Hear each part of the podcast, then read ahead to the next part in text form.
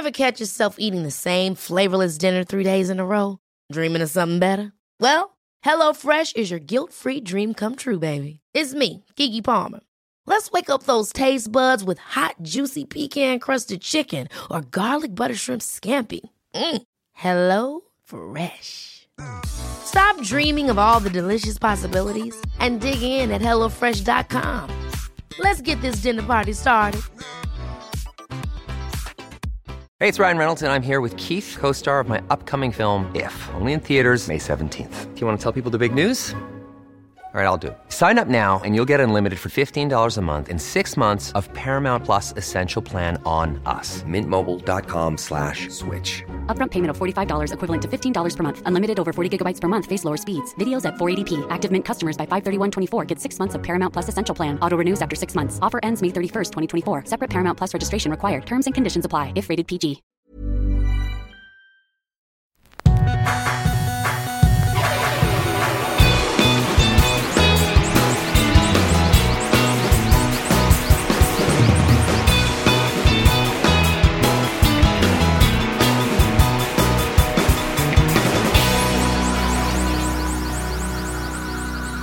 Bienvenidos a Dos Hombres Comunes, episodio 141.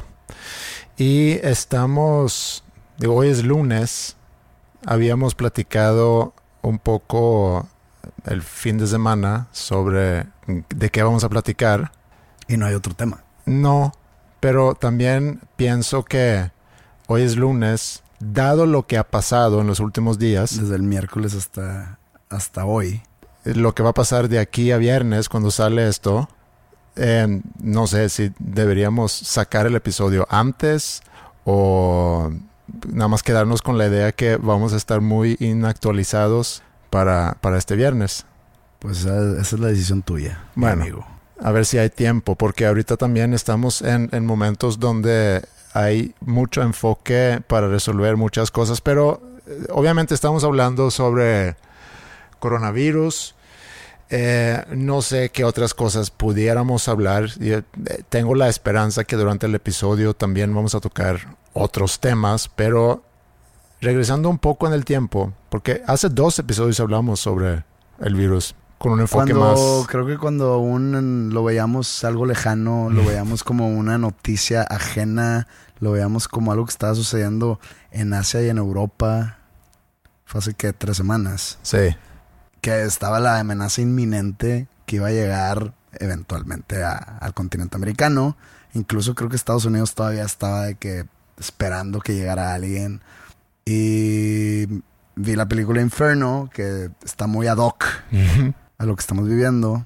Este, no, incluso ya sobrepasamos la película Inferno porque ya no hubo contagios, ni infecciones, ni muertes al respecto. Pero lo que se nos olvida es que esto ya lo vivimos en el 2009 con una enfermedad que salió de México, con el H1N1, que era un tipo de bird flu o influenza. Nosotros éramos el epicentro. Lo que es China ahora el coronavirus y ahora que Europa es el foco más rojo en todo el mundo, eh, el, el epicentro fue aquí en México, que se conectó con Estados Unidos y se hizo una amenaza global después. Y como ya fue hace tiempo, como que se nos olvida, o de perdido a mí, se me olvida qué es lo que pasaba. después de 11 años, yo te digo que pues no, no me acuerdo que hubo tanto pedo. Mm. Y por pedo no, no, no estoy minimizando para nada lo que estoy diciendo. O lo, o lo, que está sucediendo, perdón. No estoy minimizando nada de lo que está sucediendo. Cerraron escuelas, eso sí me acuerdo. Recuerdo que cuando estaba más potente o que el pánico estaba en su digo en un fervor fuerte. Mm. Creo que fue alrededor de mayo del 2009. Sí, fue muy cerca de Semana Santa. No, esto ya fue post Semana Santa, o sea, ya, ya estaba más estaba más fuerte el asunto. Ok. Me acuerdo que un amigo mío se casó en Playa del Carmen. Y su boda no se pospuso y viajamos en avión y me acuerdo que en el vuelo todo el mundo traía sus tapabocas. Pero era una. Era un virus que se contagiaba por el aire. O sea, era, era viral. Viral aerosamente hablando. A diferencia del, corona, que, es superficial. Y se llevó todo a cabo normal. Ahorita ya, digo, yo me he enterado de gente que ha pospuesto su boda, se han pospuesto eventos de todo tipo. Muy raramente el Vive Latino siguió adelante conglomerando 80 mil personas o 50 mil personas o ya, o sea, se me hace se me hizo un poco raro que se, que se diera la Liga MX partidos a puerta cerrada y ya suspendieron la liga.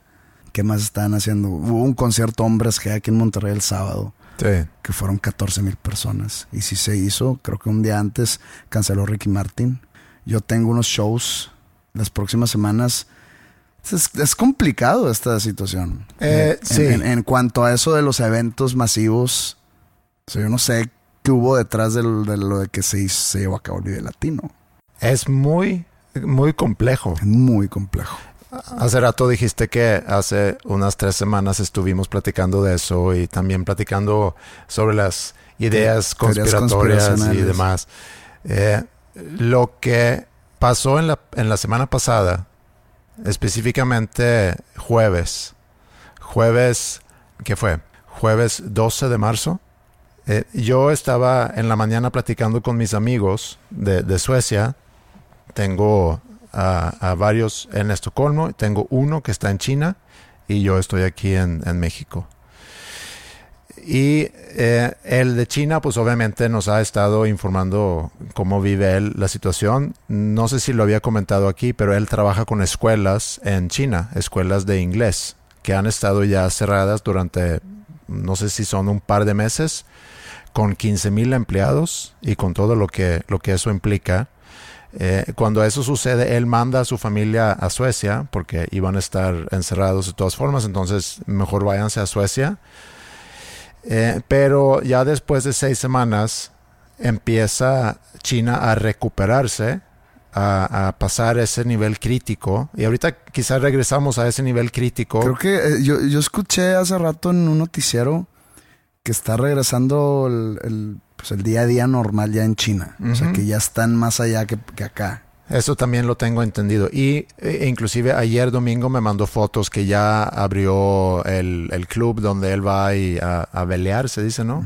Pero llegó un momento donde su preocupación era, ya llevo seis semanas de no ver a mi familia y puede que China ya cierre su para ingresar a gente de Europa porque no quieren que esto regrese y que haya otro brote del mismo virus porque ya lo estamos como que controlando aquí y al mismo tiempo Suecia en este caso anuncia que viajes que no son necesarias que no que no se hagan entonces ya tengo entendido que su familia ayer estaba ya volando rumbo a China para regresar y, ya no saben si van a poder regresar a Suecia este verano de vacaciones, pero por lo pronto pues, van a estar juntos.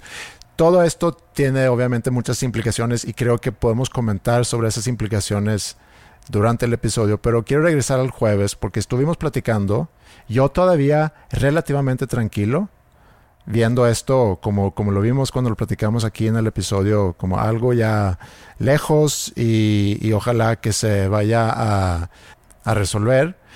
Es un poco como ver una película, porque esa película la, la, hemos visto muchas veces. Inferno es una de esas películas, Ébola es otra película, no me acuerdo de otras, pero... Outbreak. Outbreak. Sí, Ébola quizá no se llama Ébola, quizá, quizás se llama Outbreak, pero se trata sobre Ébola, ¿no? Mm, no recuerdo qué, bueno, enfermedad era. Pero hay muchas películas de este tema. Y cuando tú lo observas desde lejos, es muy fácil verlo como una película. Eso es algo que pasa allá, pero que no me va a pasar aquí. Es como cuando ves en la tele sobre inundaciones en otras partes del mundo y dices, híjole, pero eso no va a pasar aquí hasta que te cae un Alex como nos pasó aquí en, en Monterrey en el 2010. Y, también otra es que nuestra, eh, nuestro mecanismo de defensa que, que, todos tenemos es, obviamente no quieres que eso pase y por lo mismo estás también descartando la posibilidad de que pueda pasar. Entonces yo hasta miércoles estaba no tranquilo, pero no dimensionando quizá el impacto que esto pueda tener. Y el miércoles en la noche nos enteramos que ya hay casos aquí en, en Nuevo León, o había un caso en Nuevo León, creo que hay más ya. Empezaron a salir más. Yo, mira, fíjate que yo estoy enterado de unos cuatro casos por separado de coronavirus positivo, están en aislamiento total y que no están, no están registrados en lo que el gobierno dice. Por ejemplo, hoy vi una noticia que en Nuevo León hay siete casos solamente. Y tú conoces a... Yo, con, yo sé de cuatro Sí. que no están, que no eran esos casos. Entonces, Pero sí- tampoco sabes cuáles son esos no, siete no casos. sabemos, pero, pero, por ejemplo, yo sé de esos, de esos cuatro casos. Sé que se hicieron la prueba. Digo, yo no sé qué procede cuando sales positivo, pero no hubo nada de la Secretaría de Salud, no hubo nada por el estilo, no sé. Sí. O sea, es imposible que de esos siete yo conozca a cuatro. Mm, está cañón eso. está, entonces, supongo yo que debe haber muchos más que no están registrados. Pero déjame, nada más te digo lo, de- lo del jueves, porque para mí fue como un parteaguas en todo esto. Eh, empezamos a compartir artículos, información, eh, las estrategias diferentes que diferentes países están empezando a emplear, que también me llama mucho la atención cómo puede haber tanta variedad en- entre cómo cada país decide trabajar con esto. Eh, obviamente las noticias que asustan y luego las noticias que como que de alguna manera están disminuyendo un poco el, el peligro y el riesgo. Estamos hablando de todo esto ya consciente que hay casos aquí en, en, en Nuevo León. Yo soy una persona muy crítica a la información que me llega, pero cuando estamos ahí en el chat me llega una noticia que luego resulta falsa de que hay un caso en la prepa donde va Maya. Y mi reacción inmediato es creerlo. Y lo que, lo que contesté ahí a, mis amigos, porque estamos chateando, es que al parecer ya hay un caso en, en la escuela de Maya. Dado eso y dado la información que tengo a partir de ayer en la tarde hasta ahorita, es que esa prepa ya va a cerrar seguramente y otras escuelas van a, hacer lo mismo. Pero bueno, eso empezó la semana pasada. Eso pasó Y hoy es asueto, pero mañana tengo entendido que el TEC y la UDEM ya Sí. cerraron y siguiendo, no, no sé si siguiendo el ejemplo, pero la semana pasada los colegios de aquí en la localidad también cerraron Sí. sus puertas. Independientemente la veracidad, o en este caso era una noticia falsa, eh, pero independientemente, el mismo jueves, estas instituciones sí salieron a decir que a partir de tal fecha vamos a, a cerrar. Y hasta viernes, creo que fue, o sábado, que la Secretaría de Educación sale diciendo que del 20 de marzo al 20 de abril, todas las escuelas van a cerrar. Y todos los eventos eh, de más de 50 personas. No sé si todos los eventos más de 50 personas. Sí, del 20 al 20. Porque entonces tú, si tú tienes shows en esas fechas, pues no, Ah, sí, o sea, tengo mis shows son entre esas fechas. sí, pues no va a haber shows entonces. En Suecia lo que hicieron fue que eventos con más de 500 personas no se pueden llevar a cabo. No me preguntes por qué. Y no me O preguntes... sea, 400 sí, como si Ajá. fuera el riesgo menor. Mm, Eh, hasta el día de hoy, y viendo los noticieros, vi que globalmente el número de afectados está en 175 mil. No sé si actuales o si están contando también a los ya curados Sí, también o a, ya los, curados. o a los ya fallecidos. Se me hace que están contando a todos. A todos. Hay 170 un, hay un sitio, hay una estadística que lleva el Johns Hopkins eh, que, que en tiempo real, entre comillas, porque digo, hay, un, hay una diferencia de tiempo entre que reporta cada país y demás.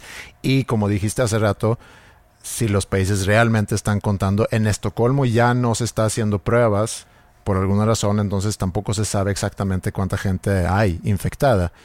Pero es interesante ver esa información porque viene, como dices, el número total de infectados por país, número total de muertos por país y también número total de recuperados por país. También el día de ayer domingo eh, salió una noticia en los periódicos, digamos, más respetables, que ya había muerto el primer paciente de, con el virus eh, en la Ciudad de México y resulta que era mentira. Mm, O sea, Sí. eh, que está grave el señor, pero no ha muerto. Entonces, ¿ya a quién le creemos? O sea, si, si sale el reforma con esa, con esa noticia y resulta que es mentira, Sí. Y si sale reforma a decir, hay siete infectados en Nuevo León, con información dada por la Secretaría de Salud. O sea, ¿quién tiene la verdad? Creo que la verdad en este caso no existe. Es un caso que la verdad no existe. Es un tema que también es muy, muy politizado. Sí, está muy politizado.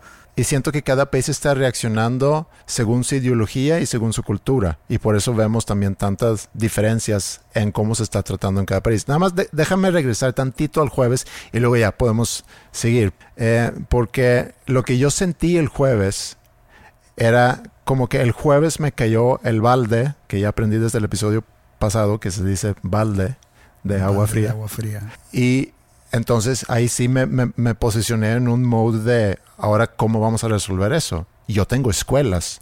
¿Cómo me va a afectar esto? ¿O cómo nos va a afectar?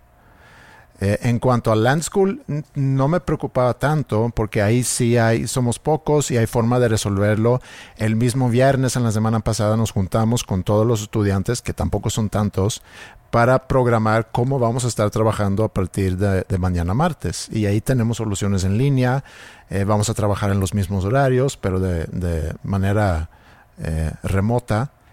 Entonces ahí como que me despreocupé un poco y luego ya tenía que atender el tema de School of Rock, porque esa es una actividad extracurricular. Como papá puedes decir, ¿sabes qué?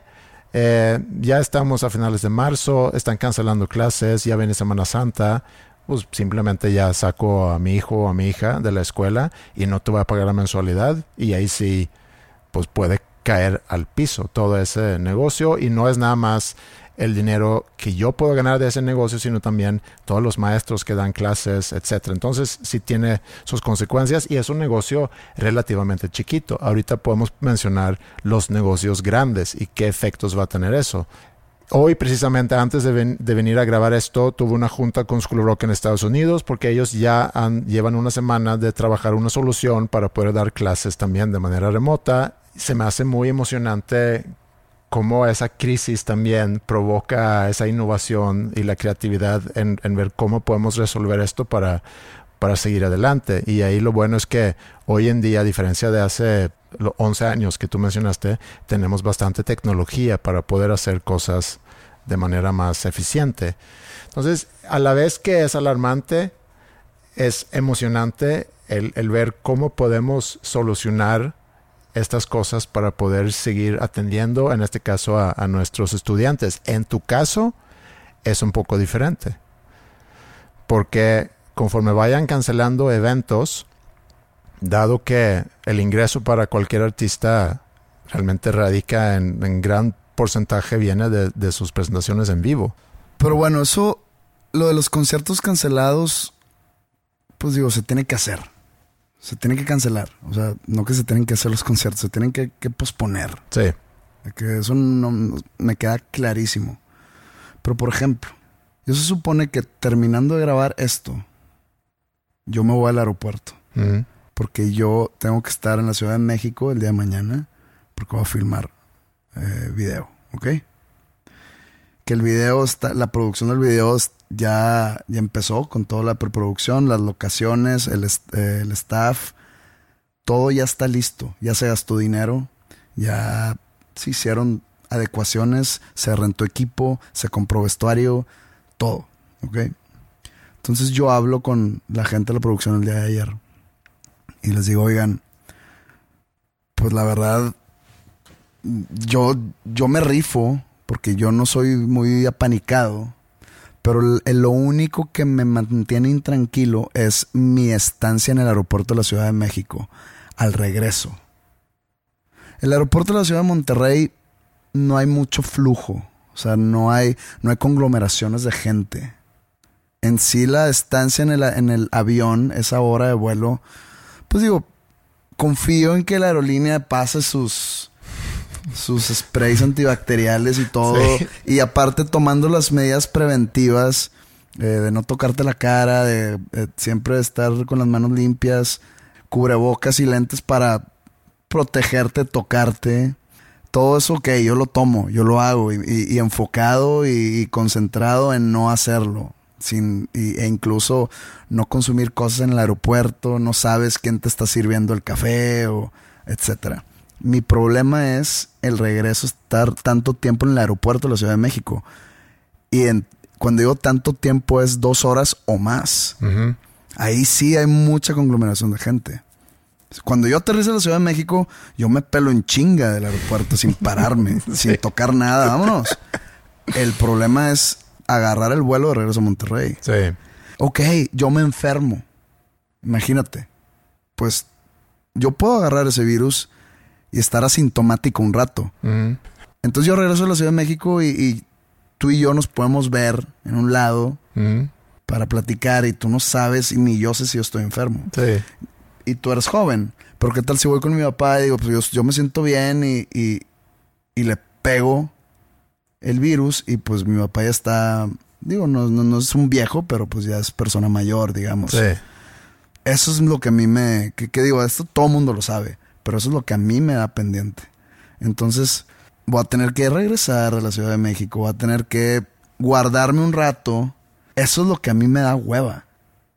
Pero pues se tiene que hacer. Sí, nosotros tenemos un viaje el jueves que planeado desde hace rato. Ingrid y yo, desde que nos casamos, no hemos hecho ningún viaje, según yo, solos, nada más, nosotros dos. Digo, luna de miel, pero luego después de eso, íbamos a ir esta semana a Cancún, unos días. Pero dada la situación ahorita, y, y quizá es una exageración y, y yo sé que de los que escuchan este episodio va a haber piens- que piensan que todo lo que está pasando ahorita en el país es una exageración. Eh, va a haber quienes piensan que eh, es mejor eh, prevenir que, que lamentar después. Es muy difícil saber quién en este momento tiene razón porque necesitamos que pase más tiempo para darnos cuenta de muchas cosas. Apenas lleva esto tres meses. Y eso quiere decir que hay tres meses para el, mundo científico para investigar y para entender más sobre el virus. ¿Te digo algo? Que la Universidad de Massachusetts o una universidad en Massachusetts ya encontró una vacuna y ya hicieron sus primeras pruebas y que todo va bien. Nomás que dicen que va a estar disponible al público para consumo global y masivo en 18 meses. Sí, porque es el proceso que requiere una vacuna y eso es rápido. Tengo entendido que Sí, eso yo, es yo- rápido. yo leí la semana pasada que iba a existir ya disponible en seis años. Pero lo- entonces leí hoy en la mañana Sí. que en 18 meses puede estar disponible al público en general. Y digo, madres, es demasiado. Así pasó con la influenza, con el H1N1, no recuerdo. No, yo tampoco recuerdo. Y recuerdo que había vacunas que luego causó narcolepsia, se dice. Narcolepsia que te quedas dormido Ajá. Este, en todos lados. Como, como un como un efecto secundario de esa, de esa vacuna. Pero eh, sí, va a haber gente que piensa que es una exageración. A final de cuentas, la mitad de la Ciudad de México este fin de semana, no la mitad, pero muchos se fueron a, a Vive Latino y muchos estuvieron mentando madres en redes sobre la irresponsabilidad de haber ido a Vive Latino. Sí es un tema que obviamente divide. Sí, sí, sí, estoy de acuerdo. Pero, repito, no sabemos las implicaciones que hay detrás de cancelarlo. El Pal Norte iba a ser este fin de semana aquí en Monterrey y lo pospusieron eh, la semana pasada. Sí. No sabemos las implicaciones de cancelar el Vive Latino. O sea, muy fácil llegar a juzgar de que, que irresponsables, que de buenas a primeras, sin, sin saber si suena irresponsable. Y se podría decir que incluso más a los asistentes que de, los- de los organizadores, porque un asistente puede decir, sabes que no voy y ya. Y no, o sea, pierden el dinero del boleto. O si se posponía, pues bueno, tengo el boleto para ese entonces y ya. El problema es qué hay detrás de una posible cancelación, Sí. económicamente hablando. Voy- voy- y voy a decir algo que eh, probablemente todo el mundo escuchando ya sabe eso, pero quizá vale la pena nada más como resu- resumirlo o, o repetirlo. Y también con el, con el disclaimer aquí que tú y yo estamos platicando de este tema según lo que leemos, según nuestro punto de vista propia. Eh, y, no sabemos nada, como hay mucha gente que no sabe nada, hay muchos expertos diciendo cosas diferentes, no estamos aquí pretendiendo decir cosas. Yo el, el otro día quedé pensando que hueva ahorita estar en una carne asada con, no sé, otros 10 vatos en un jueves y donde todos diciendo que, no hombre, tengo un compadre que es doctor y me dice que es así, no hombre, yo tengo un amigo que me dice que es así. Ahorita hay mucha gente que, que según esto saben qué es lo que está pasando y qué es lo que va a pasar. Pero hace rato que dije que apenas tenemos tres meses, también tenemos tres meses y es la ventaja quizá que tenemos aquí en México, que tenemos tres meses de poder observar qué es lo que está pasando en otras partes del mundo. Y podemos ver la estadística en, en otros países y también podemos ver cuáles medidas se han o no se han tomado en otros países y cuáles son las consecuencias, que quizá es una ventaja para nosotros. Pero el, el gran problema de ahorita o lo que se está tratando de combatir ahorita es que no haya demasiada gente enferma al mismo tiempo, porque la implicación de eso es un colapso total del sistema de salud. Por eso en China eh, construyeron dos hospitales nuevos en 10 días, que yo hacía la referencia a la banqueta al lado de mi casa, que ahí siguen trabajando tres meses después. Eh, y es precisamente eso. Ayer también vi de la televisión sueca una, un análisis sobre los lugares que tienen disponibles en el, en el cuidado intensivo en los hospitales en Estocolmo nada más y versus el pronóstico de cuánta gente puede estar enferma cuando este culmina en, en abril y no hay lugares. Entonces, ese es el problema ahorita, el que no haya demasiada gente enferma al mismo tiempo y para poder combatir eso, lo que tengo entendido es el que nos estemos cada vez distanciando más para alargar la contaminación o la propagación, se dice, ¿no? Propagación. Del virus. El, social distancing que están como que promoviendo para evitar contagios. Y también eh, leyendo y juntando la información y creando tu propio criterio y tu propio, digamos, proceso. Y repitiendo lo que dije hace rato de que si a mí me da, no pasa nada. O sea, es una, es una gripa fuerte, que he tenido muchas. El problema es contagiarlo. También el problema está en el sobrepánico. Ayer fui al supermercado y no existe el gel antibacterial. y, pregunté, oye, eh, ¿dónde está el gel? Me dice, no, joven, eh, se nos acabó hace tiempo. Y, hoy, y viene el, el restock. Me dicen, sí, pues yo, creo que llegará mañana, pasado mañana. Le dije, ¿van a implementar algún tipo de medida que una persona puede comprar de que dos? No.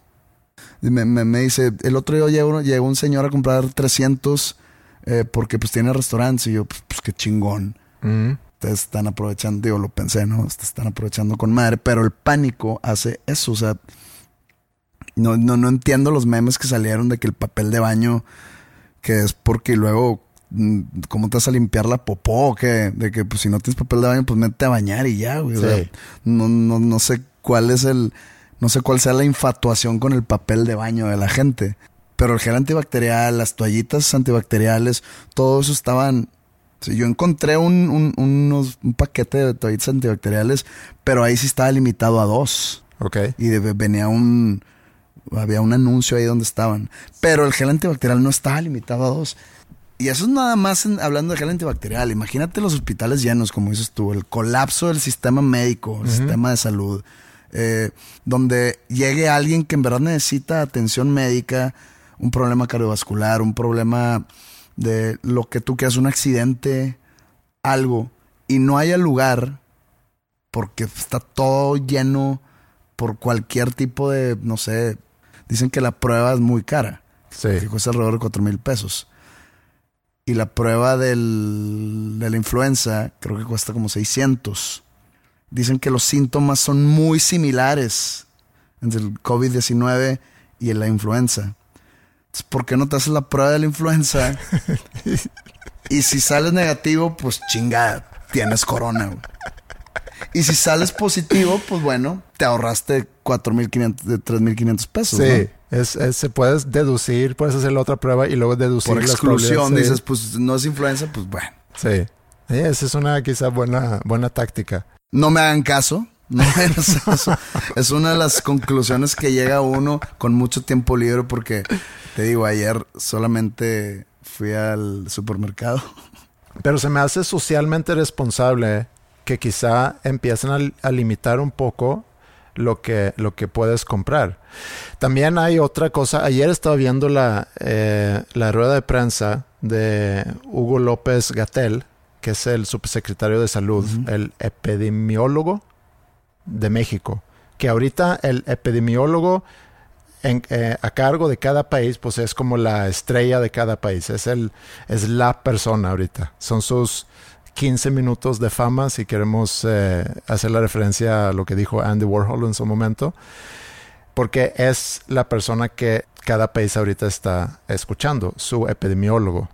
Y a mí, mi impresión de lo que escuché ayer, muy sensato, muy buenas respuestas a todas las preguntas que tenían los medios, eh, medidas muy sensatas. Eh, digo, falta ver también, eh, porque no porque tienes a alguien a cargo siendo sensato ante eso no quiere decir que el resto del gobierno lo sea. Entonces tampoco quiero ni aplaudir al gobierno ni echarle al No, gobierno. pero tenemos que ver lo que está pasando. Sí, O sea, tú le estás echando flores a, a López Gatel, mientras que el presidente, se- o sea, no sé tampoco qué haya detrás de toda esa fachada de no hay pedo, ustedes sigan con su día a día, abrácense y luego que salga en una aparición pública que hizo, abrazando a la gente, dándole besos a niños y diciendo que no hay pedo. Y luego también, ayer en la noche, la Comisión Nacional de- del Deporte subió un tweet que te lo mandé y dije, chécate esta mamada, no puede ser. Ah, eso fue de una cuenta oficial. Fue la Comisión Nacional del Deporte. Ok. Y que borraron el tweet a la media hora. Donde era como que un- una imagen con dibujos Sí. diciendo que no hay pedo. De que ustedes salgan, ustedes este, júntense con amigos, ustedes, no sé, no me acuerdo qué tanta tontera dice. Sí. Que, que increíble, o sea, estaba diciendo que no había pedo, que no, no se paniquen, ustedes hagan su día a día como si nada, denle. Y, y- y bajaron el tweet a, los, a la media hora. Tratemos de analizar esto un poco. Tenemos por un lado lo que, lo que, se, lo que decíamos hace rato, el posible colapso del, del sistema de salud. Lo que ha pasado en Italia, lo que puede llegar a pasar en Estocolmo y digo, supongo que en el resto de Suecia también, nada más que la población también está muy concentrado ahí, lo que fácilmente pudiese llegar a pasar también en la Ciudad de México, dada la densidad de población que tiene, lo que pasó en, en China en su momento, eso es un verdadero problema. Ahora, ¿qué es lo que va a pasar ahí? Pues va a pasar que gente muere, gente que no tenía que morir, se va a morir. Y ya. Digo, eso suena muy frío, pero eso es lo que va a pasar. Y, y- y obviamente que es una tragedia, pero pues así es. Ahora, regrésate y, y tienes que analizar y decir, ok, dado eso, que es probable, como hace Inglaterra, por ejemplo, o, o UK, el Reino Unido, que dicen, nosotros estamos optando por una estrategia que se llama in- inmunidad colectiva. Herd immunity. Ajá. Que vamos a, a dejar que la gente se contagie sabiendo que mucha gente va a morir, pero es mejor que se contagie a la gente para crear la inmunidad contra el virus, porque entonces a la larga nos beneficia. Pero ellos, ahí yo tengo una cuestión. Digo, es una, es una pregunta poco educada, pero también sale de un criterio formado de lo que, según yo sé. Pero, por ejemplo, cuando tú te enfermas de gripa.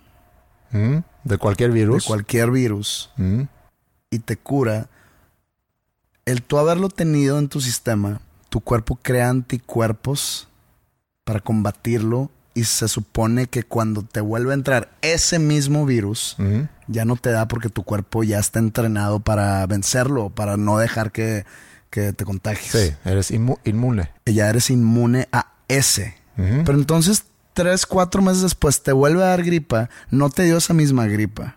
Te dio otra gripa mutada, diferente. Entonces, con el COVID-19, si te da, tú ya eres inmune, según esto, para el futuro, para este strain. Pero es, eh, se están haciendo ocho strains mientras estamos tú y yo platicando. Sí, mutaciones del mismo virus. Mm. Se están haciendo otro que es ligeramente diferente, que ese supuestamente sí te puede volver a dar. Mm. No volver a dar porque nunca te dio ese nuevo. Te dio otro tipo Mm. del mismo. Entonces, probablemente estoy mal por- para que el Reino Unido haya tomado esta medida de todos a su día a día como si nada ha pasado. Business as usual. Tú sal a trabajar, tú júntate, tú haz deporte, tú como si nada. ¿Para qué? Para que te enfermes. Sí, están tomando medidas, pero para eh, ahorita podemos regresar a eso. Eh, sí, esa es la cosa. No se sabe, inclusive no se sabe si te da ese mismo virus, según entiendo, si te puedes volver a enferma- eh, enfermar y si realmente tu cuerpo es capaz de crear esa inmunidad. Se supone que sí, porque es lo normal en, en cuanto a viruses. Pero como dices, también puede mutar quizá ese virus y, y te regresa con otra configuración y, y tu inmunidad ya no sirve. Es una apuesta que está haciendo en este caso el Reino Unido. ¿Está siendo criticado? Sí, Sí. está siendo criticado. Inclusive por científicos dentro de, de, de Inglaterra está siendo criticado. Pero inclusive el epidemiólogo, que es una palabra bastante difícil para mí, pero ya lo he practicado en estos días Epidemiólogo. epidemiólogo de Suecia, eh, está como que defendiendo un poco la, la táctica de Inglaterra y en Suecia no han cerrado escuelas todavía. Y como que están optando por una estrategia similar a eso. Pero regresando a lo de que el, posible colapso del sistema de salud y que se va a morir gente que no tenía para qué morirse ahorita. Pero hay otros aspectos, hay muchos otros aspectos. Dejamos al lado los políticos ahorita y vamos a los económicos. Todo el impacto a que tú vayas cancelando viajes, que viajes innecesarias que mejor no se hagan, eh, tiene mucha implicación para todo, todo el turismo, para eh, aerolíneas. La aerolínea escandinava, SAS, eh, anunció este fin de semana que van a liberar 90% de su gente.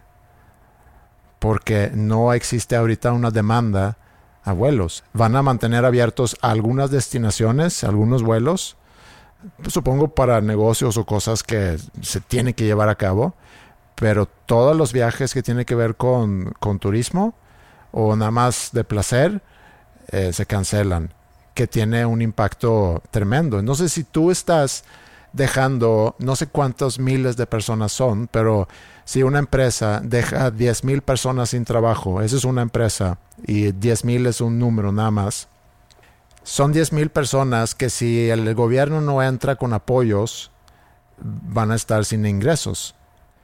Y luego ya empieza toda una cadena que va a tener implicaciones en toda la sociedad. Imagínate ahorita, por ejemplo, la industria automotriz. O sea, dado esas circunstancias, la gente no va a comprar carros nuevos. Entonces, tú ya no estás pensando en comprar un carro nuevo, lo cual tiene implicaciones primero para la agencia, luego para la armadora, que ya tienen que disminuir su producción porque la demanda al futuro... saltaste al vendedor.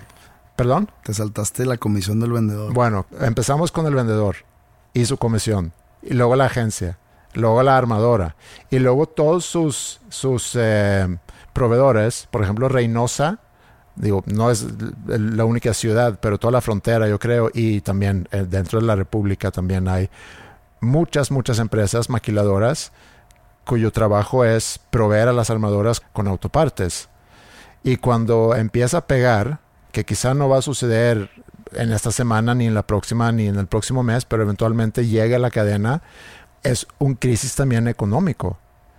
Y eso es quizá lo que más me preocupa que la misma peso- enfermedad. y va a devaluar el peso, como ahorita está devaluado. Digo, te- creo que ten- tiene algo que ver esto del corona, pero lo que sucedió a, a principios de la semana pasada con el petróleo entre Rusia y Arabia Saudita, o sea, se juntó todo. Ujú. O sea, el 2020 nos recibió demasiado rudo. Sí. Porque han sucedido muchas cosas en tres meses. Como la supuesta tercera guerra mundial que iba a empezar por el asesinato al, al general de Irán. No- Nos está, fue un primer trimestre muy accidentado. Está siendo. Sí. No sé hasta dónde va a llegar. No sé si el siguiente trimestre va a estar peor. Digo, es un tema que la verdad supongo que ya estás tú harto y al igual que yo. Estoy harto que en todos lados se habla de este tema. En todos los canales de televisión, en estaciones de radio, en redes sociales. Todo el tema es el coronavirus. Y probablemente ustedes, los que nos están escuchando, dicen "Oh, otros cabrones hablando de lo mismo. Dos pendejos Dos hablando pendejos, de... sí, dos, dos vatos que no tienen una puta idea hablando de lo mismo como si supieran. Pero pues bueno, ese es un episodio común aquí en este podcast. Eh, pero pues sí, se tiene que hablar. Es que es muy difícil ahorita porque impacta tanto, o sea, impacta en, tu vida, en mi vida, en la vida de, de, pues, de todas las personas, obviamente, pero estando enfrente ahorita de un negocio que se dedica a la educación, tú estás a frente de un negocio que se dedica al entretenimiento y eh, no son los únicos castigados en este caso, pero hay obviamente empresas que van a ganar mucho dinero. Sé que Netflix le va muy bien, le va, todos los que tienen servicios de streaming, pues les va a ir muy bien.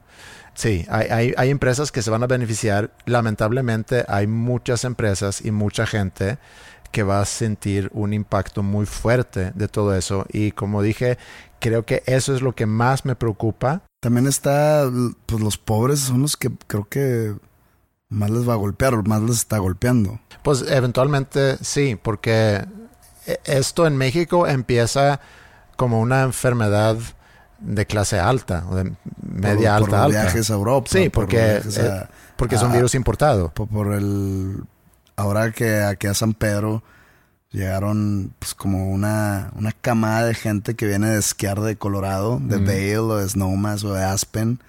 Fueron los que se trajeron, digo, hasta, hasta donde sé, fueron los que se trajeron esto aquí. Sí. Y aquí es donde empezó a brotar en Nuevo León.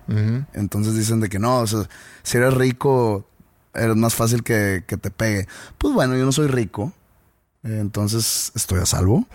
No, no. Todavía no. Entonces por eso puedo ir ahorita al aeropuerto y no hay pedo. Sí. Porque mucha gente dice que es, que es un virus de la clase alta. Por lo pronto así es. Y la clase alta regresa de su viaje a esquiar y se junta con sus amigos también de clase alta y ahí es donde va a empezar a, propagarse ese virus. Tarde o temprano tiene que llegar también a, otras partes de la población. Y, y ahí es donde, donde se vuelve un gran problema. Pero como dije, apocalipsis sí es preocupante. El, el- el tema del post-apocalipsis quizá me preocupa más. O sea, ¿qué o va sea, a tú pasar preferirías después? morirte. No, no que prefiero No, morir. no, en, en- en un escenario apocalíptico real y donde sabes que va a haber sobrevivientes a, ese- a esa tribulación. Sí. Tú eres de los que prefieres de que, ¿sabes qué? Qué hueva lo que viene. Qué hueva estarme peleando por latas de atún. De que voy a llegar, me voy a agarrar madrazos por un bote de agua. Y tengo que cuidar a mis niños o a tus hijas. Y tengo que, tengo que ver por, mis, por, por mi familia. Pues mejor aquí, la, aquí las dejo caer y ya, güey. Que Sí. qué hueva, mejor pélatela tú. Tu- tu- e- ese sería tu, tu approach. No, no es mi, no es mi approach. Mi approach ahorita es tratar de ser socialmente responsable, tratar de mantener también cierta, no sé, calma ante la situación. Obviamente que tengo gente cercana de mí que, que me preocupa. Me preocupa el hecho que Ingrid tiene problemas de asma y, y también una situación inmunológica que tampoco le favorece. Pues sí, me, me preocupa eso. Pero tampoco hay tanto que podemos hacer al respecto, más que Prevenciones, las Pues medidas sí, de prevención. prevención. Y yo creo nos, que- han, nos han dicho, por ejemplo, lo que yo voy a hacer ahora que me vaya al aeropuerto, que tengo que tomar la decisión en unos minutos si voy o no, que lo más seguro es que sí vaya. Pues voy a traer un cubrebocas, voy a ponerme los lentes. Pero vas a tener cubrebocas para no rascarte la boca. Ajá, Ah. para no tocarme la cara. Ah, ok, está bien. No, sí, porque y si esos, no ya los te- esos ya los tenía, no es como que fui a desabastecer algún lugar Ok, que real, de alguien que realmente los necesita, como los enfermeros que están en la línea frontal del peligro, ¿no? Sí. No, no, no, eso ya los tenía, no sé por qué. Y, y perdón, nada más, yo quisiera decir eso, eh, y porque quizás luego me- se me olvida, pero sí es eh, impresionante y, y de mucho, de mucha admiración toda la gente que trabaja en el sector salud Sí. y, eh, y lo que tienen que hacer ahorita, y quizá todavía no, pero lo que probablemente van a tener que estar haciendo en, en- en varias semanas. Eh, sí, y son personas que tomamos por un hecho muchas veces, pero No, que inconscientemente pensamos que porque se dedican a eso ellos no se enferman. Sí. Cuando están igual de, de propensos a nosotros. Pero bueno, regresando. sí, Eh, el cubrebocas, eh, los lentes. No sé si ayude, pero voy a traer audífonos puestos todo el tiempo. Porque dicen que, que por las cavidades de la cara es donde más te puedes contagiar. Cavidades siendo boca, nariz, ojos, eh, oídos. Entonces voy a estar tapado totalmente. No sé si el uso de guantes de látex sirve de algo. no, no creo. Porque pues como quiera mis manos estarían cerca de mi cara con o sin guantes. Tampoco quiero verme el ridículo ahí en el aeropuerto con guantes, ¿no? Pero los tengo. Pues pueden ponerte un guante blanco y decir que Que soy fan de Michael Jackson. Entonces eso es lo que yo pienso hacer. Y obviamente voy a llegar lo más cercano posible al aeropuerto a mi, a mi hora de abordaje. No pienso estar ahí, ah, pues me echo un café o una comida. No, ni madres. Es complejo todo esto. ¿Qué pasa si se- en mi estancia en la Ciudad de México, por X o Y razón, cierran aeropuertos? sí, ahí te quedas. Me quedo a y- vivir en el DF. Y no, chilango. y ya no hay podcast. Y- Eso puede ser el último episodio de este Podría ser el podcast. último episodio. puedo- sí. Muchas gracias por habernos seguido tantos años y tantos episodios. Sí. No le ganamos un peso. Nuestro sueño siempre fue como que, pues, tener un, pues, un ingreso mensual que, pues, para pagar, de, no sé, el agua. De que me- se me antojó un aguacate hoy, pues, deje comprarme un aguacate. No llegamos a eso. No llegamos a eso. Bueno, vamos a, vamos a, a esperar a que, a que se pueda continuar esto. Ahora, hay algunas cosas que, que, eh, retomando lo que está pasando en Suecia y cuál fue la reacción en Suecia, que ha sido muy similar a como ha sido, por ejemplo, la reacción aquí en México. ¿Sí? En el sentido que lo ves desde lejos. Siento que no ha habido reacción en México. Bueno, está bien. Eh, quizá estamos ahorita en México en la fase Fase 1. Dicen que es fase 1. Sí, pero- No sé en qué se basan para avanzar de fase. creo que tiene que ver con el número de, El número de contagiados. de contagiados, sí. Bueno, Pero estamos en fase 1, entonces en la fase 1 lo están tomando muy a la ligera, creo yo. mismo que pasó en, en otros Y países. por, sí. un ejem- por un pésimo ejemplo del presidente, a todo lo contrario de lo de Estados Unidos, estuve yo viendo en vivo eh, con mi hermano. Trump empezó igual, Sí, disminuyendo bastante el, el problema. Sí, pero bueno, tómalo de quien viene. Ok. Y él diciendo, yo no me voy a enfermar, de- de- saludando de mano al, al líder de, de dónde era, de, de Brasil, ¿no? Ajá. Bolsonaro también tomó una postura similar a la de México. Siendo un país totalmente, o siendo él un, digamos... Ultraderecha. del- ultraderecha y López Obrador ultra izquierda, bueno, no ultra izquierda, pero izquierdista de alguna manera, de, de- de- de los diferentes eh, extremos del sí. espectro, tomando la misma postura. Mm. Porque pues aquí se nota que, que la postura en México ha sido nula hasta el día de hoy. Pues mira, eso es lo que yo quisiera En Estados Unidos atender se- ese asunto, porque, porque en, en muchos países eh, no se han cancelado clases, en México ya se está tomando medidas. Ayer te dije que, escuché la rueda de prensa de, López Gatel con otros dos médicos cuyos nombres ahorita no me acuerdo, pero que están en su equipo, tengo entendido. Y hablando sobre todas las medidas de prevención que se está haciendo, el, que no vayan a eventos masivos, que tratan de, trabajar desde su casa si pueden hacer eso, es un aviso al- a la población de que ahorita estamos en momentos donde necesitamos ver cómo podemos entre todos tratar de frenar el contagio. Y yo creo que eh, eso es el mensaje. Cuando, cuando vamos a Suecia y, y México está reaccionando, para mi gusto, muy rápido en eso, porque apenas están llegando los primeros casos a México. A Suecia ya había muchos casos antes Y todavía siguen muy divididos entre cómo debe de reaccionar. Pero sabían que eventualmente iba a haber casos. ¿Por qué? Porque vivimos en un mundo globalizado donde ya todo el mundo viaja en todas partes y digo, sé de contagiados que vienen de Londres, sé de contagiados que vienen de Nueva York, de San Francisco, sobre todo de los de Colorado. Pero ¿por qué no te preparas si estás si nos dieron tiempo de gracia? El universo nos otorgó tiempo de gracia, y hablo a nosotros como, como mexicanos, Sí.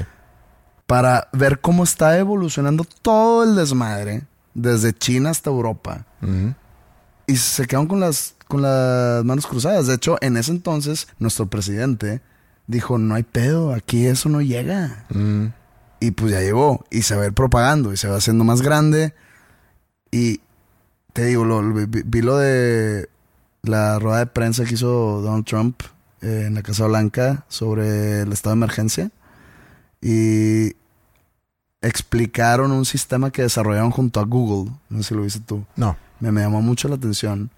Que Google hizo una página de internet que te va haciendo preguntas en cuanto a síntomas. Entonces acabas como que el pequeño examen o el test y te dicen de que asintomático o posible síntoma. Entonces ellos pusieron alrededor de todo el país, eh, ¿cómo se dice? Drive-thru. Pues. Como vas a McDonald's y no te bajas del carro, es una colita y lo pides ahí por el, el intercomunicador y te, bueno, que así hicieron en farmacias, en varias, en- yo creo que en todas las ciudades, eh, drive-thru tests, te lo hacen y luego ya se sube todo al, al- al sistema este online y ya te van diciendo que procede. Y esto fue el miércoles, No, no sé. el, eh, cuando Trump declaró estado de emergencia. Eh, sí, ha, ha haber sido finales de la semana pasada. Sí, jueves, creo que fue el jueves. Y creo yo que también reaccionaron tarde. Sí. Porque pues siempre es de que "Tsk, aquí no va a llegar eso. Pero tam- que también es un eh, es algo muy natural del ser humano.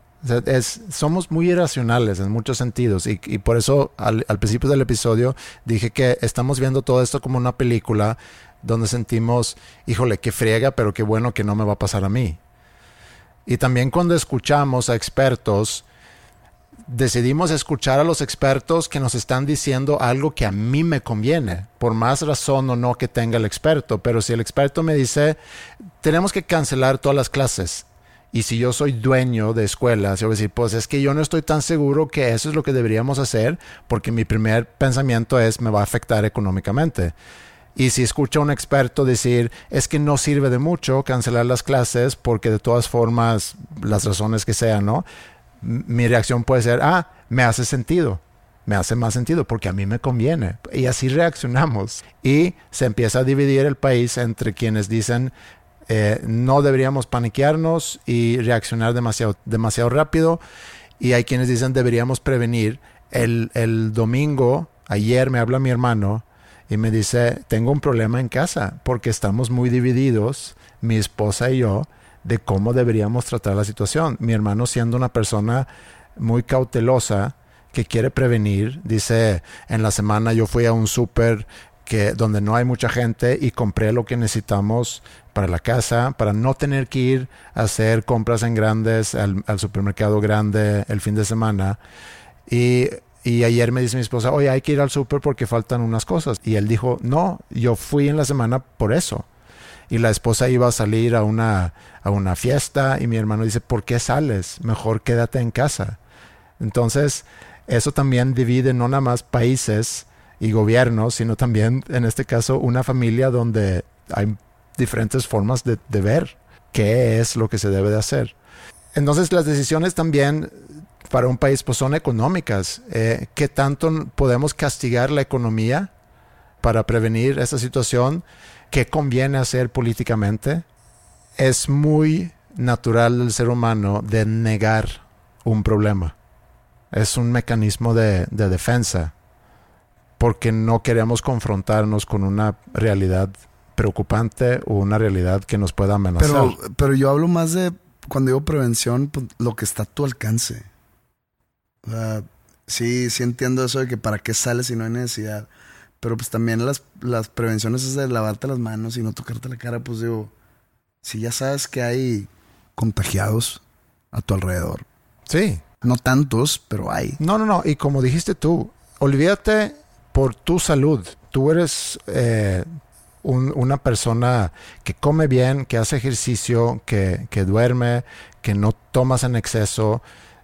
Tu salud es muy bueno. Tú no deberías de preocuparte. El problema es si tú te vuelves un foco de contagio para personas que sí están en una zona o en una categoría de riesgo, como dijiste tu papá o otras personas de mayor edad. Eso es la responsabilidad social, no tanto el egoísmo eh, de, de pensar que, bueno, yo ya me contagié, pero con que yo esté bien, que chinguen su madre los demás. Somos afortunados. Digo, hay que ver el lado Positivo. positivo a todo el cagadero, pero somos afortunados que el virus que nos tocó es muy débil. Digo, dentro de lo que cabe, sí. O sea, es- por eso, dentro de lo que cabe, es muy débil. Eh, Yo creo que es de las pandemias más débiles en cuanto a la, la agresividad del virus. Pero muy contagioso. Sí, muy, muy contagioso, pero en sí muy débil. O sea, no a ti ni a mí o a, a las personas sanas que no tengan diabetes o no tengan problemas respiratorios, no les va a hacer gran cosa. Ojalá. Va a ser, pues vas a estar tirado por una gripa muy fuerte por cuatro o cinco días. Me súmale los 14 días de cuarentena que, que te piden, pero pues somos afortunados en ese aspecto. Donde nos haya tocado, no sé, otra madre que, que, que sea eh, contagiada por aire, que es mucho más denso el, el- el pedo, porque ahí sí, no es como que pues voy a salir al aeropuerto, pero me voy a ir cu- cuidando, no, güey. O sea, Un HIV que se contagia por aire. Sí, eso no estaría nada bien. no estaría nada bien. No. Entonces, también lo que me llama la atención, y otra vez, creo que ya lo mencionamos en algún momento hace algunos años, de que como nada más frente a una catástrofe, los seres humanos como que se coadyuvan entre ellos o colaboran. Entonces, ahorita estamos todos de que no, este, vamos todos juntos a vencer esto y a, a- a- a parar los contagios. Vi las portadas de todos los periódicos de España, se pusieron de acuerdo, todos los periódicos para sacar la misma eh, portada, que era como que un dicho, eh, juntos eh, vencemos el contagio, o quédense en casa o algo así. Como la colaboración en tiempos de catástrofe entre humanos, pero nada más en catástrofe. Ya que se acabe la, la Sí. catástrofe o, o el peligro, ya podemos regresar a odiarnos otra vez. todos, Sí, ¿no? el, el- el terremoto en México era un buen Sí, ejemplo de sí, eso. sí, a eso me, me refería que a- Sí. habíamos hablado antes. Terremoto, todos éramos amigos, todos ayudando a todos, este, poniendo de nuestra parte tanto en lo físico como en lo económico, ayudando a nuestros amigos capitalinos con el, con los daños hechos por, por el terremoto, pero nomás pasó. Eh, pinches chilangos, eh, putos regios. Ya regresamos a lo mismo. Ya regresamos a lo mismo. Sí. Entonces, que mejor ya que regrese el odio y que se acabe que se acabe. que se acabe lo lindo, ¿no? O sea, si, si existe odio, es síntoma de que todo está bien. Todo está bien.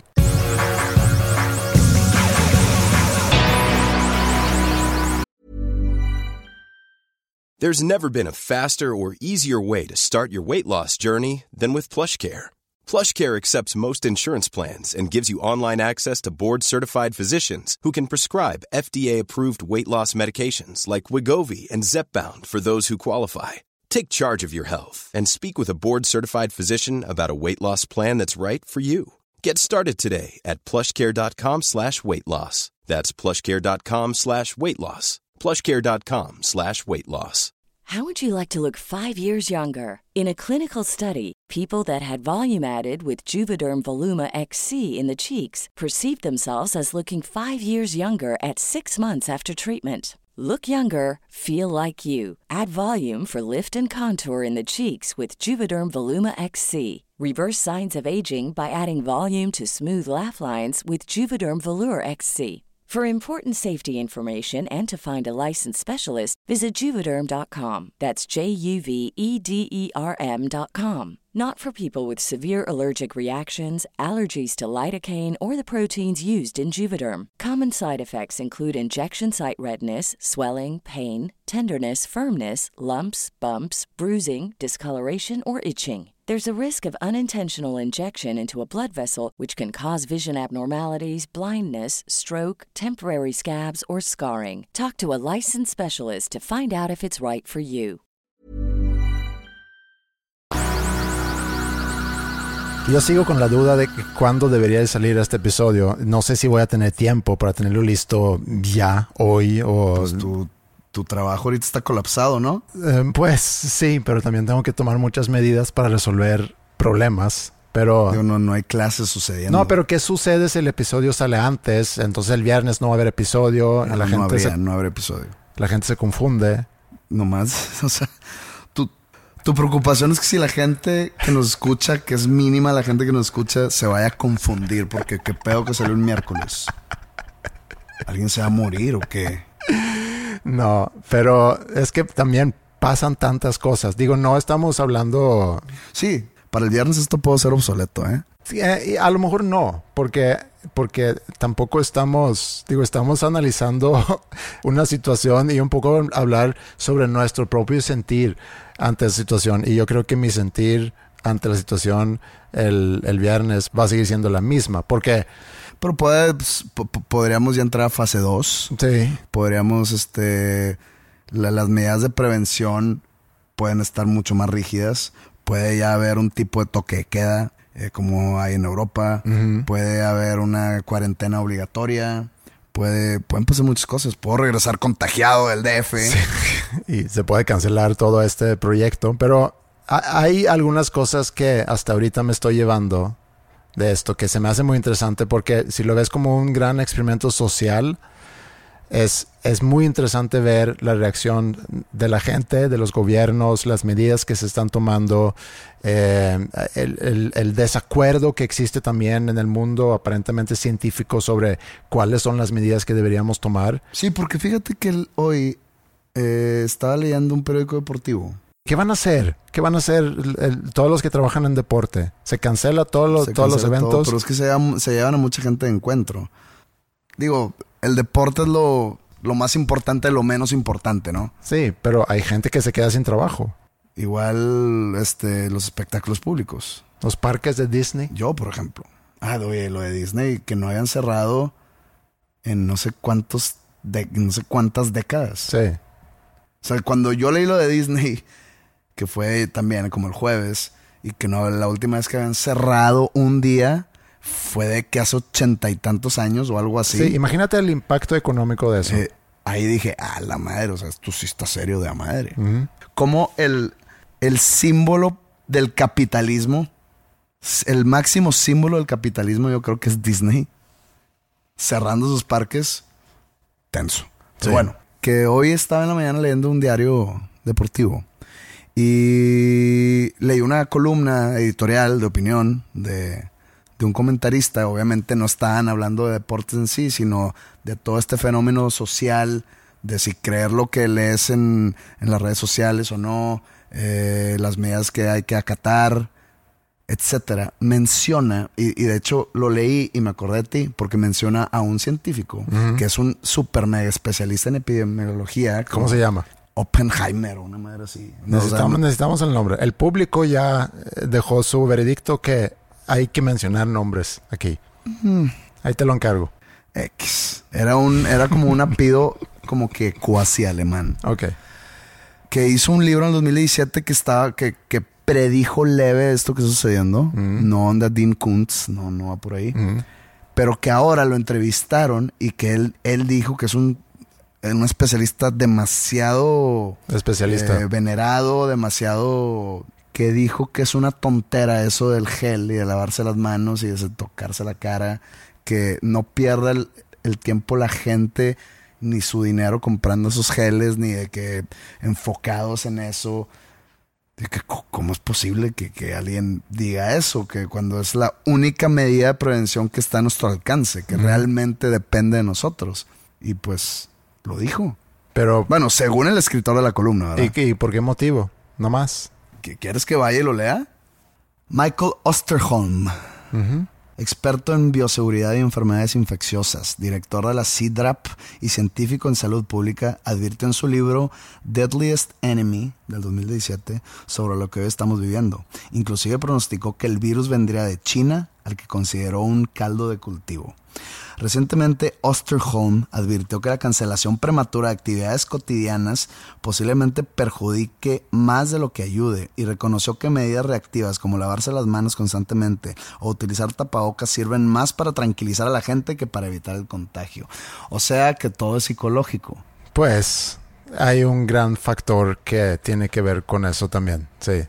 Y yo también me he preguntado sobre el timing o el momento de empezar a tomar medidas. Yo también tengo muchas dudas. A final de Pues, o sea, cuentas, es que tomar medidas, las medidas que, que tú puedes tomar son esas. O sea, tú no puedes... no me refiero a las medidas que está tomando el gobierno, de que si deberíamos cancelar clases ahorita o deberíamos aguantar un poquito más y luego cancelar clases. O sea, hay cálculos matemáticos de todo, atrás de todo eso, que cosas que no entendemos y estamos un poco en las manos de la gente que toma decisiones. También tenemos la posibilidad de actuar por nuestra propia iniciativa, de ser responsables. Hay, como te dije, hay cosas que me llevo de esto eh, y eh, tú dijiste al principio del episodio sobre las verdades, que no hay verdades.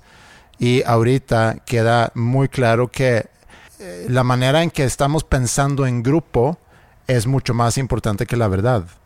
Sea, si nosotros, si hay suficiente gente poniéndose de acuerdo sobre así vamos a actuar, así vamos a pensar, si eso es verdad o no, o si eso funciona o no, es irrelevante. Lo importante es que nos hayamos puesto de acuerdo. O sea, así es como funcionamos. Y otra cosa que escuché que también se me hace, resume muy bien lo que está pasando, y es que no somos capaces de asimilar tanta información como individuos. Y no sabemos tampoco qué es buena información y qué es mala información. Y agrégale a eso que no confiamos en las autoridades, por las razones que sean.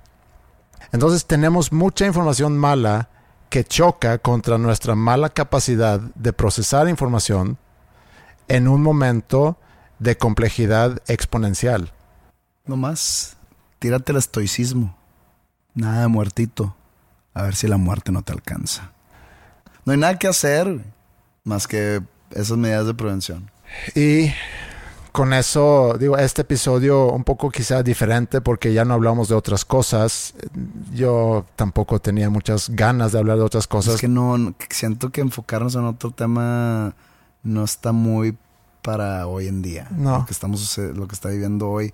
Digo, no sé, que quizá la siguiente semana volvemos a tocar nada más este tema. No sabemos qué vaya a pasar esta semana. Y también tenía yo ganas de desahogarme un poco porque sí ha sido una sobredosis de información este fin de semana o, desde el jueves pasado que me cayó ese balde de agua fría y todas las decisiones también que he tenido que tomar referente a, a los negocios en los que estoy involucrado.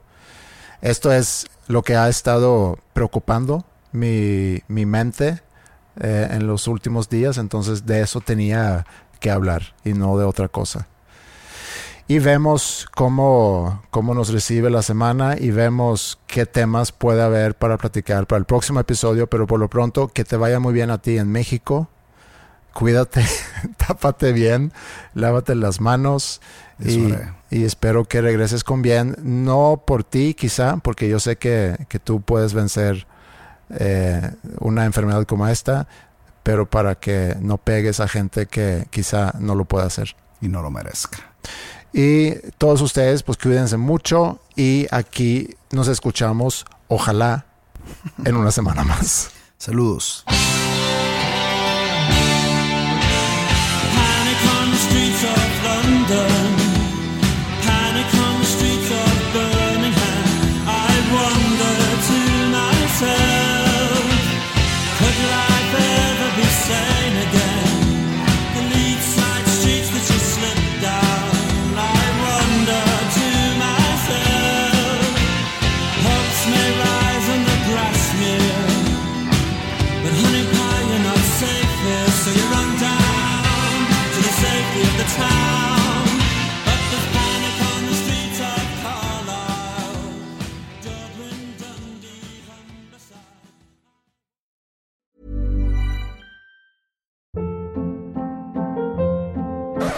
Up. What was that? Boring. No flavor. That was as bad as those leftovers you ate all week. Kiki Palmer here, and it's time to say hello to something fresh and guilt-free. Hello Fresh. Jazz up dinner with pecan-crusted chicken or garlic butter shrimp scampi. Now that's music to my mouth. Hello Fresh. Let's get this dinner party started. Discover all the delicious possibilities at hellofresh.com. If you thought the only way to get a more defined jawline with natural looking results was through surgery, think again. Juvederm Volux XC is a non surgical injectable gel filler that improves moderate to severe loss of jawline definition and can help you achieve natural looking results with little downtime. Even better, this improved definition lasts up to one year with optimal treatment. No maintenance required. Improve jawline definition for a smooth, sculpted look with Juvederm Volux XC. For important safety information and to find a licensed specialist, visit juvederm.com. That's J U V E D E R M.com. Not for people with severe allergic reactions, allergies to lidocaine, or the proteins used in Juvederm. Common side effects include injection site redness, swelling, pain, tenderness, firmness, lumps, bumps, bruising, discoloration, or itching. There's a risk of unintentional injection into a blood vessel, which can cause vision abnormalities, blindness, stroke, temporary scabs, or scarring. Talk to a licensed specialist to find out if it's right for you.